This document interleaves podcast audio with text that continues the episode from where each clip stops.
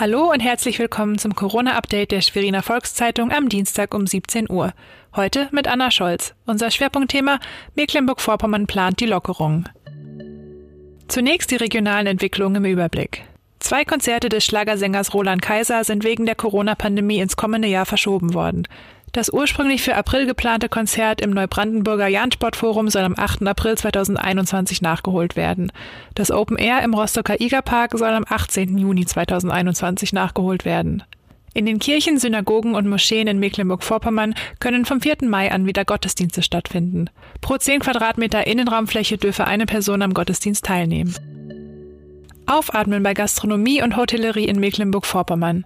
Die Landesregierung hat sich heute auf ein Programm zur Wiedereröffnung geeinigt. Ab Freitag sollen demnach Campingplätze für Gäste aus dem Nordosten geöffnet werden. Ab dem 11. Mai können dann Terrassen in der Gastronomie folgen. Weitere acht bis zehn Tage später könne man über eine Öffnung von Restaurants nachdenken.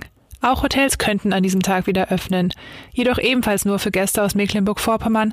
Außerdem dürfen sie nur halb so viele Gäste aufnehmen, wie Betten im Hotel sind. Diesen Plan gab Wirtschaftsminister Harry Glawe heute bekannt. Er betonte allerdings, dass die Voraussetzung streng sei.